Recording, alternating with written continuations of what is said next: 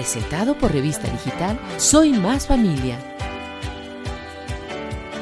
Cordiales saludos, bienvenidos a este tercer episodio de la revista digital Soy Más Familia. Gracias por acompañarnos nuevamente y por enviarnos sus sugerencias a través de los distintos canales en arroba Soy Más Familia. En esta ocasión tenemos el gusto de compartir este espacio con la psicóloga María José Jiménez Coronel y con ella vamos a dialogar sobre el manejo de las emociones. Les comento que María José Jiménez es psicóloga clínica de profesión y es maestrante en psicología forense y peritaje psicológico.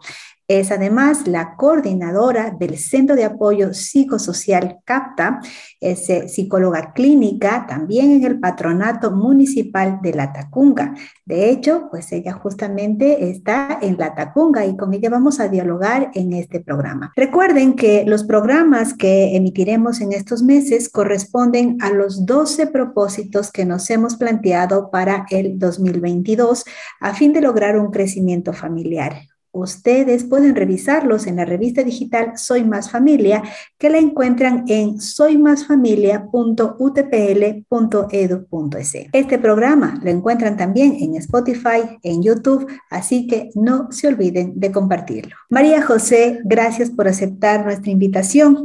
Es un gusto compartir esta conversación contigo. ¿Qué tal? Cordiales saludos. Hola Jenny, buenas tardes. Agradezco muchísimo la invitación a este este programa estaba chequeando un poquito también acerca de, de, la revista y realmente es algo muy interesante en el cual podemos comentar mucho más lo que es la unión familiar, empezar a leer y empaparnos más de temas que son muy fundamentales en nuestra vida cotidiana. Así que gracias por la invitación y empezar a normalizar y hablar más acerca de la salud mental es muy necesario.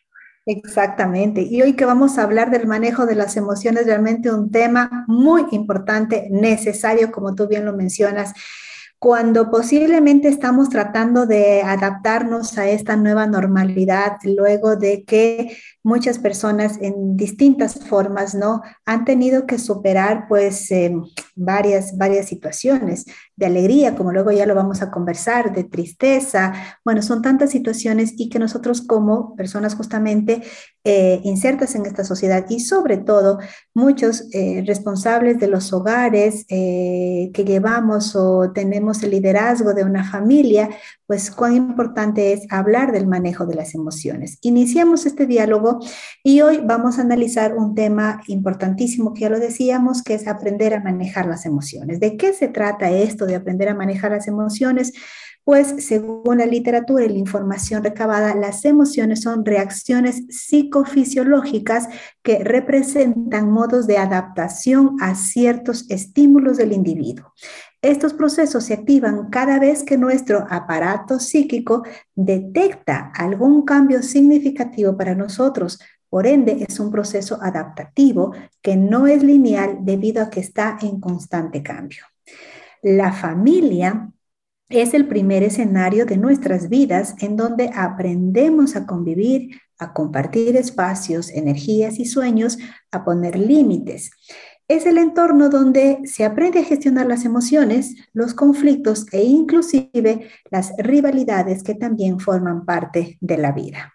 María José, ¿cuál crees tú que es el beneficio de manejar las emociones, no? ¿Y cómo hacerlo? ¿Cuál es ese primer paso para que nosotros podamos en familia aprender a manejar las emociones? Los beneficios y cómo hacerlo. Bueno, algo muy importante es empezar a identificar cada una de nuestras emociones. Realmente hablamos y escuchamos mucho acerca de la parte emocional, pero es muy rara eh, en el momento en el que nosotros nos sentamos y nos ponemos a investigar qué es, de qué se tratan. Y es muy puntual también lo que tú comentaste, de que no son eh, estáticas, sino que están en constante cambio. Es decir, lo que antes me emocionaba cuando tenía cinco años o hace tres años o hace dos meses, quizá ahora ya no me emociona con la misma fuerza. Entonces, eso es algo muy importante y todo abarca por nuestra madurez emocional y también por la plasticidad de nuestro cerebro. Lo importante para empezar a manejar nuestras emociones es identificar, identificar cómo yo soy o cómo, o cómo reacciona mi cuerpo cuando estoy enojado enojada, feliz, triste, molesto, con miedo, eh, cuando me siento frustrado, frustrada. Entonces, existen un sinnúmero de emociones en las cuales nosotros cada vez que hablamos realmente eh, muy rara vez nos identificamos con todas estas o quizá recién nos estamos enterando de que existen más emociones o que las puedo llegar a sentir en ciertos instantes.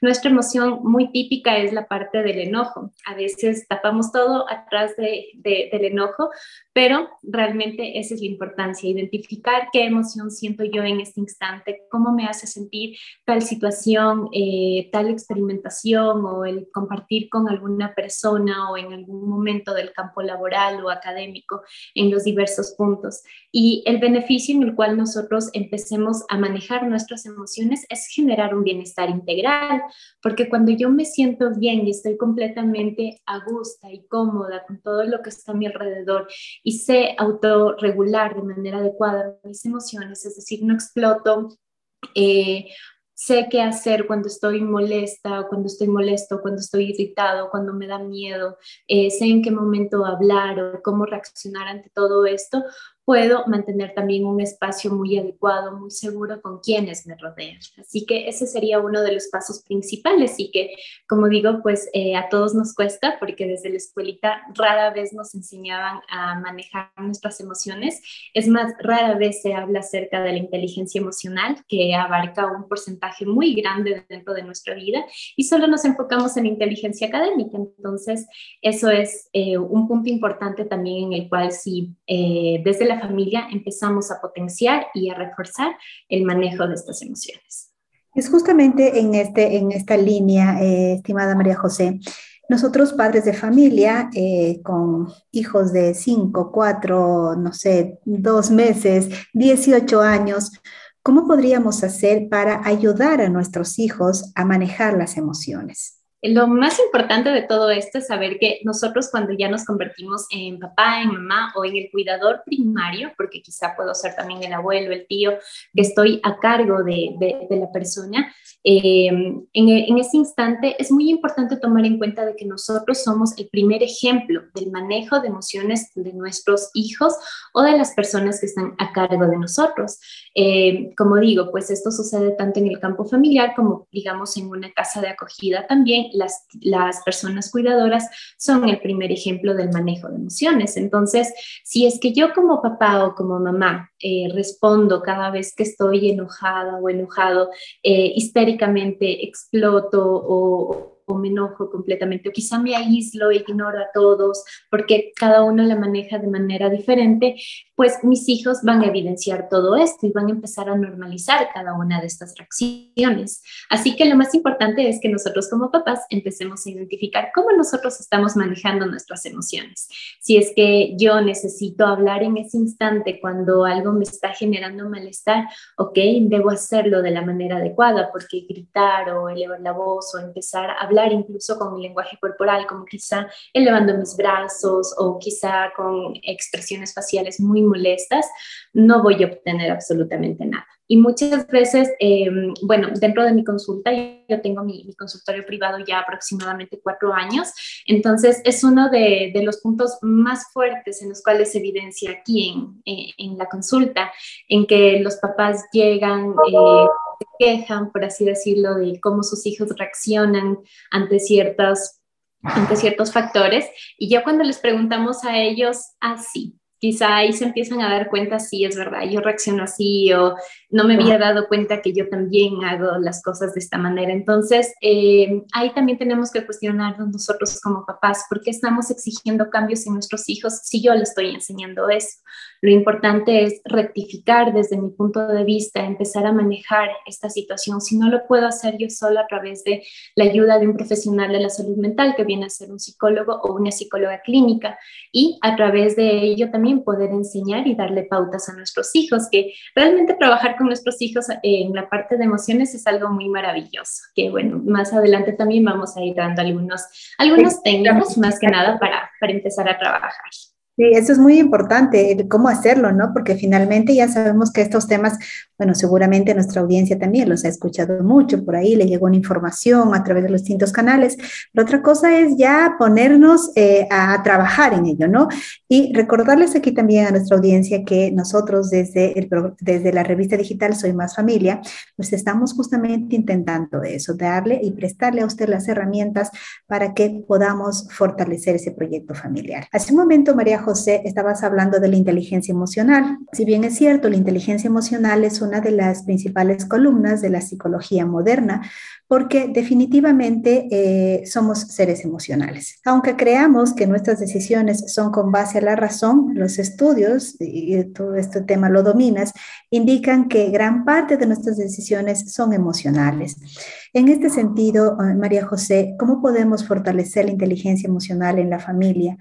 Eh, cómo ayudar a nuestros hijos e hijas a gestionar de manera adecuada sus emociones. Cuando abarcamos de la inteligencia emocional, eh, tenemos que primero autogestionar nuestras emociones y nosotros en familia, ¿cómo podemos iniciar con esto? En primer lugar es validando y eso es algo muy fundamental. Yo siempre siempre estoy hablando de, la validación de las emociones porque es algo que nosotros anulamos por completo y eso comienza desde nuestros hijos hasta las personas eh, adolescentes, adultas, adultas mayores.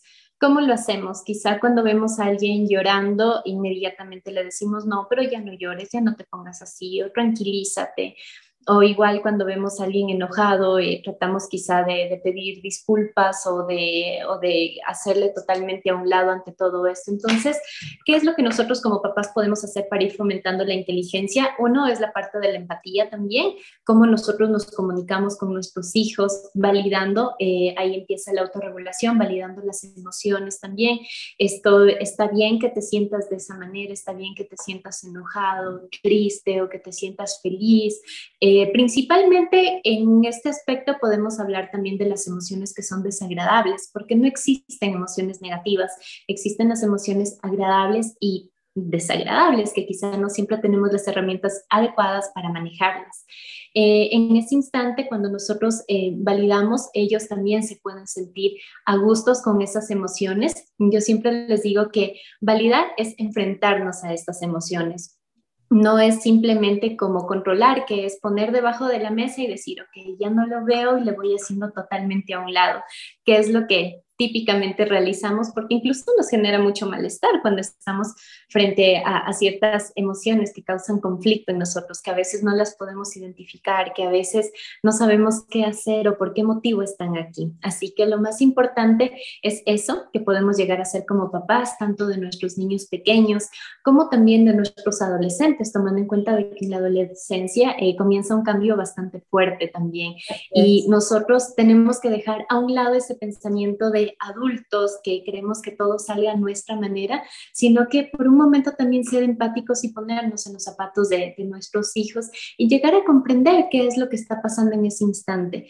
Claro, no significa eh, anular por completo la autoridad que nosotros tenemos como papás, como cuidadores primarios, pero sí es muy importante eh, poder entenderlos, poder hablar y si es que yo implemento algún límite, poder explicar por qué razón, por qué motivo y de qué manera lo vamos a cumplir y poder decir quizá que puedo estar aquí para ti, que te voy a apoyar, que está bien que, que te enoje, que te lastime, que te frustre, que te sientas culpable, que te decepcione algo y que podemos buscar las herramientas adecuadas como para poder liberar esas emociones. También tenemos que tomar en cuenta de que existen tanto personas que pueden en ese momento desembocar todo lo, lo que está pasando, cómo se están sintiendo, pero hay otras personas en las cuales se reservan un poquito y dicen, no, necesito quizá un tiempo para mí, un tiempo de calma, necesito analizar mucho mejor la situación y en ese instante, eh, quizá horas después, minutos después, poder hablar la situación. Y esto también es algo que nosotros tenemos que empezar a respetar en nuestra familia, porque si a mí me gustaría hablar inmediatamente en el momento en el que sucedió algo inesperado o algo que causó malestar en, en nuestro hogar, pues eso no significa que a mi pareja o que a mis hijos también van a tener la necesidad de hablarlo en ese instante. Entonces, el empezar a conocernos desde este punto es algo fundamental y de qué manera lo podemos hacer ahí? En el que todos tenemos el mismo objetivo, el poder hablar, el poder aclarar la situación.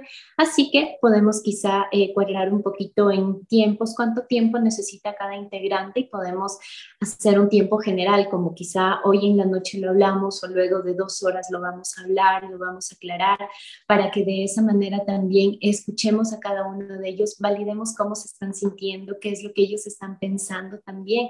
Y esto aplica desde los más grandes de la casa hasta los más pequeños, porque a veces también uno como papá se siente en toda la autoridad de poder hablar o aplicar todo lo que uno dice, lo que uno siente, porque es el mayor representante, por así decirlo, de la casa, pero eso no siempre funciona de la manera adecuada, así que tenemos que dar también apertura a las demás, a los demás miembros de la familia.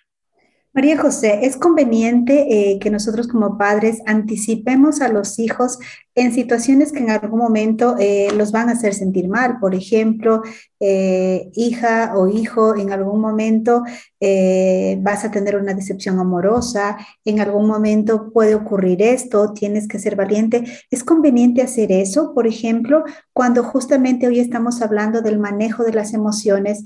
En el permitirle a mi hijo o permitirle a la persona, en este caso, que pueda expresarse y cuando sea el momento de que siente algo que, pues que lo está haciendo eso, sentir mal, pues que lo pueda manifestar.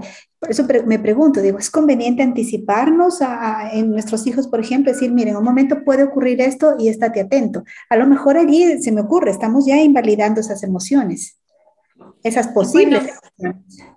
Claro, puede llegar un punto en el que sí está muy bien que nosotros también les informemos pero no como el que cuidado con hacer esto porque puede llegar a suceder tal cosa, porque tenemos que tomar en cuenta de que ellos también tienen la capacidad de poder curiosear, de poder investigar y que quizás si a nosotros nos fue mal en cierto aspecto fue porque nosotros también tuvimos esa capacidad de, de, investigar más allá de, de, lo que nuestros papás también nos dijeron. Así que, ¿por qué quitarles esa capacidad que también llegan a tener nuestros hijos?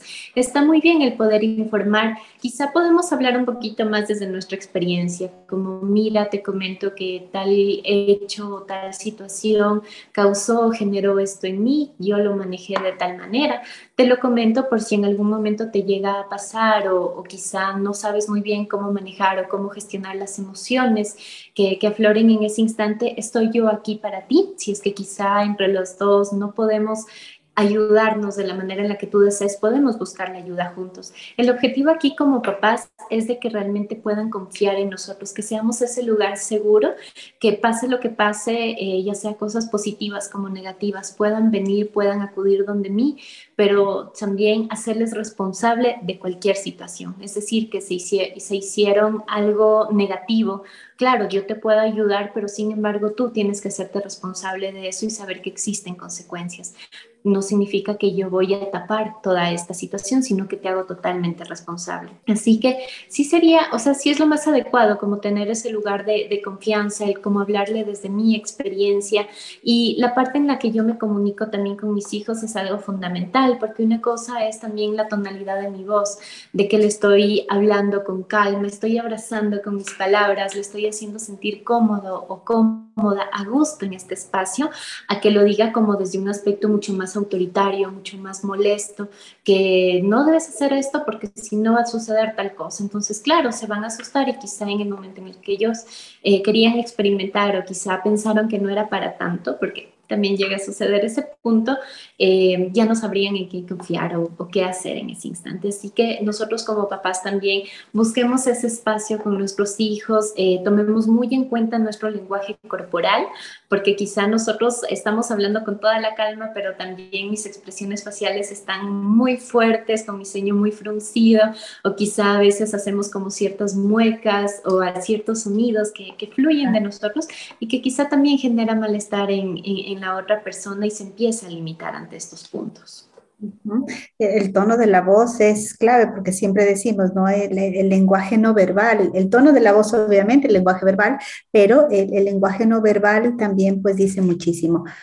Todas las emociones son válidas, no existen emociones negativas, existen emociones agradables y fáciles de conllevar y existen también emociones que tienen que ser desagradables para nosotros.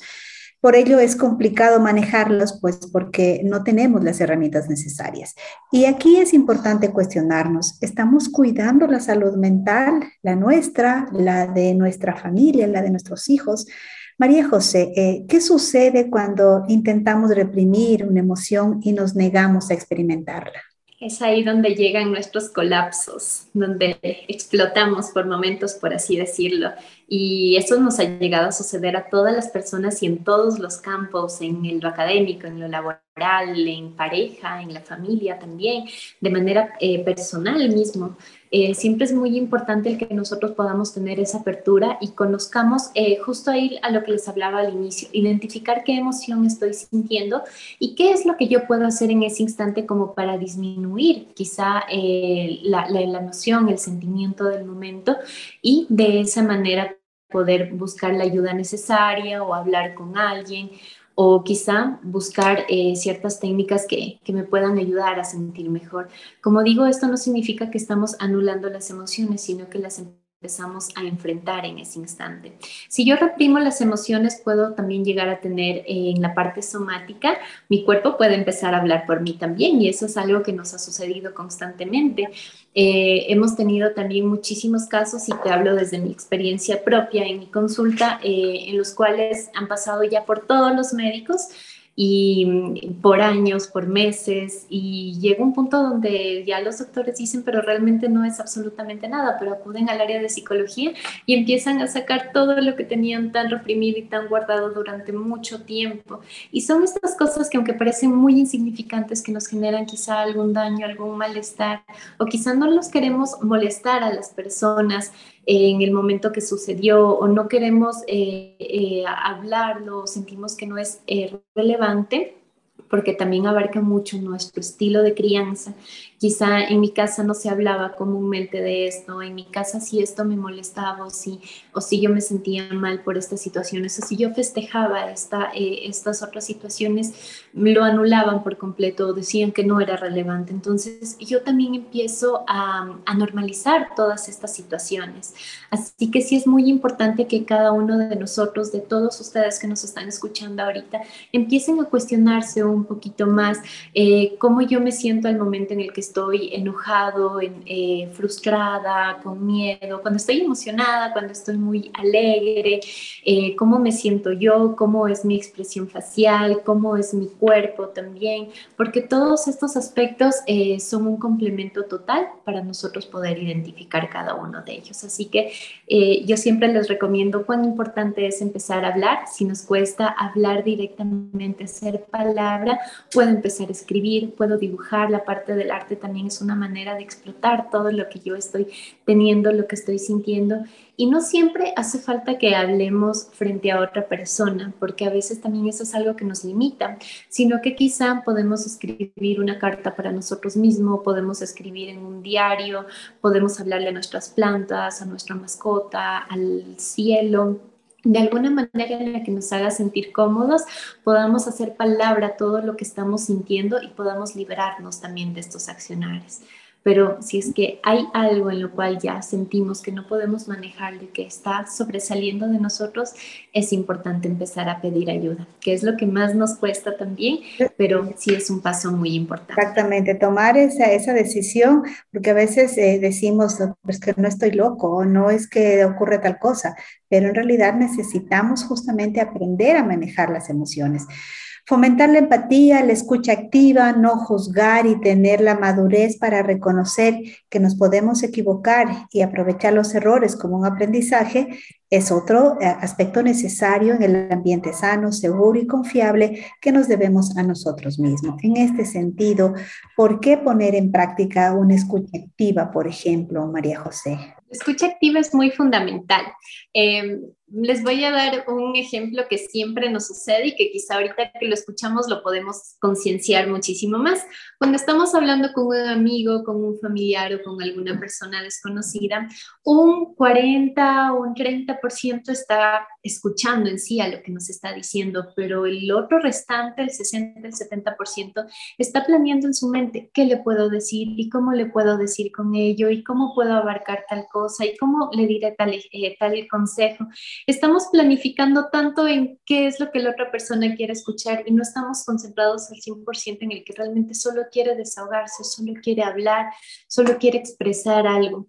Pero aquí también algo muy importante es en el que si yo estoy conversando con alguna persona y me empieza a comentar quizá algunos problemas algunas situaciones que yo siento que no voy a poder manejar o que son muy fuertes para mí, tengo también que aprender a poner un alto ante esto, un límite como, como el que quizá, sabes que agradezco mucho tu confianza, pero no me siento tan cómodo, tan cómoda con que me estés comentando esto. Te puedo ayudar a, eh, buscar a alguien que, que sí lo pueda hacer podemos buscar ayuda, alguien que sí te pueda complementar eh, de, cierta forma, porque quizá eh, a veces uno también por el hecho de, querer ayudar al resto de personas empieza a asumir muchas responsabilidades o quizá escuchar demasiadas cosas que también nos pueden llegar a hacer daño.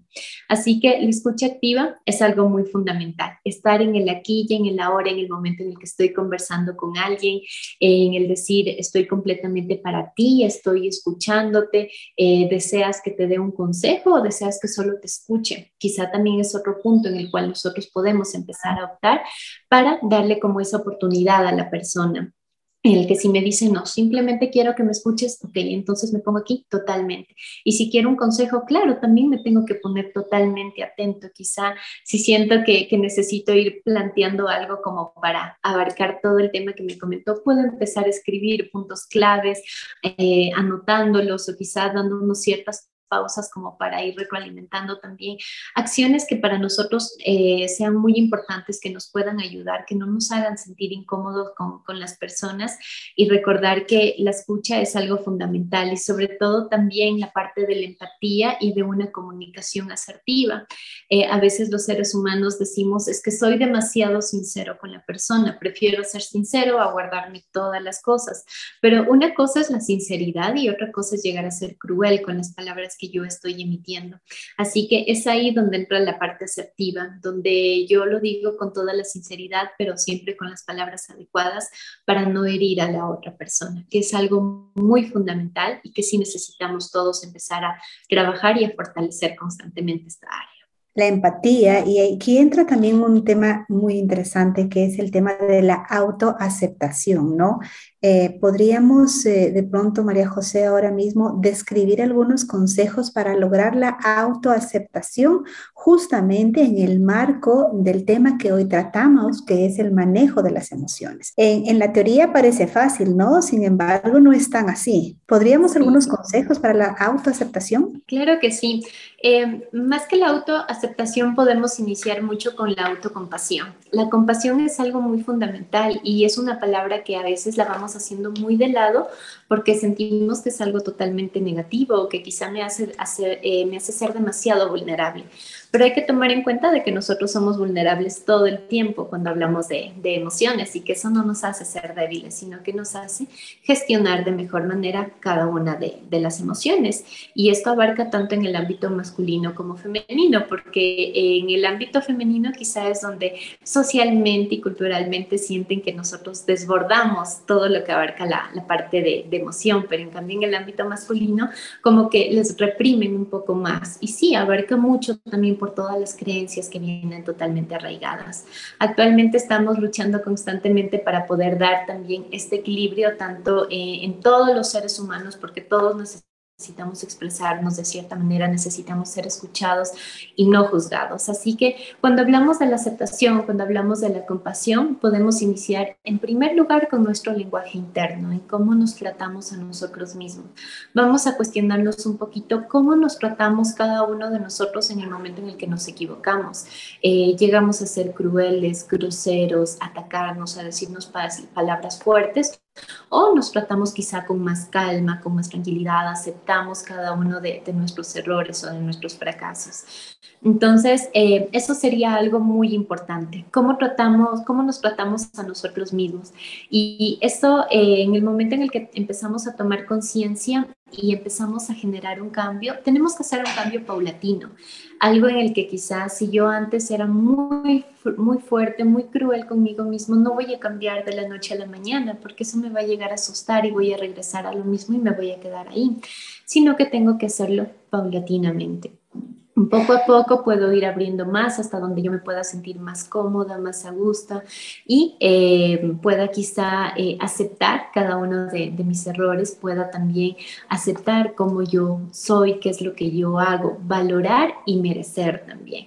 Eh, el merecer es una de mis palabras favoritas porque siempre la escuchamos mucho en el ámbito totalmente negativo. Cuando algo malo nos pasa es que sí, yo me lo merecía o, eso me, debió haber pasado. Entonces vamos a hacerle también un pequeño cambio y vamos a empezar a hablar más desde la parte positiva en el que yo merezco esto bueno que estoy teniendo, yo merezco generar un cambio aquí, yo merezco valorar más en, este aspecto, yo merezco expresar mis emociones de tal manera en el cual no pueda, claro, llegar a afectar a otra persona, incluso a mí mismo. Así que vamos a abarcar mucho con lo que es eh, el lenguaje interno. Vamos también a empezar a darnos cuenta qué aspectos de nosotros necesitamos eh, potenciar mucho más, que es lo que quizá sentimos que no, no enfocarnos al 100% en qué es lo que nos desagrada, porque vemos totalmente negativo. Sí, algo me desagrada de mí, pero algo también me agrada y puedo ir generando también un equilibrio para no enfocarme solo en las cosas totalmente negativas.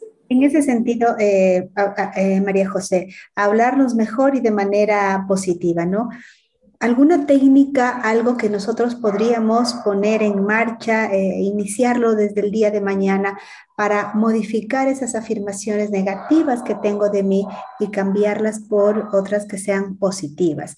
De pronto alguna técnica, algo que nos pueda ayudar. Algo que también tenemos que tomar en cuenta es de que no siempre podemos tener todo totalmente positivo, ¿sí? Así que sí tenemos que mantener aquí un equilibrio muy importante, que está muy bien que por momentos nos sintamos totalmente mal, que son emociones que están aquí, que quizás si me tengo que quedar en cama un momento viendo alguna serie o comiendo algo, pues me voy a quedar un instante aquí porque sé que quizá más tarde o mañana puedo reactivarme y puedo hacer mis cosas como antes.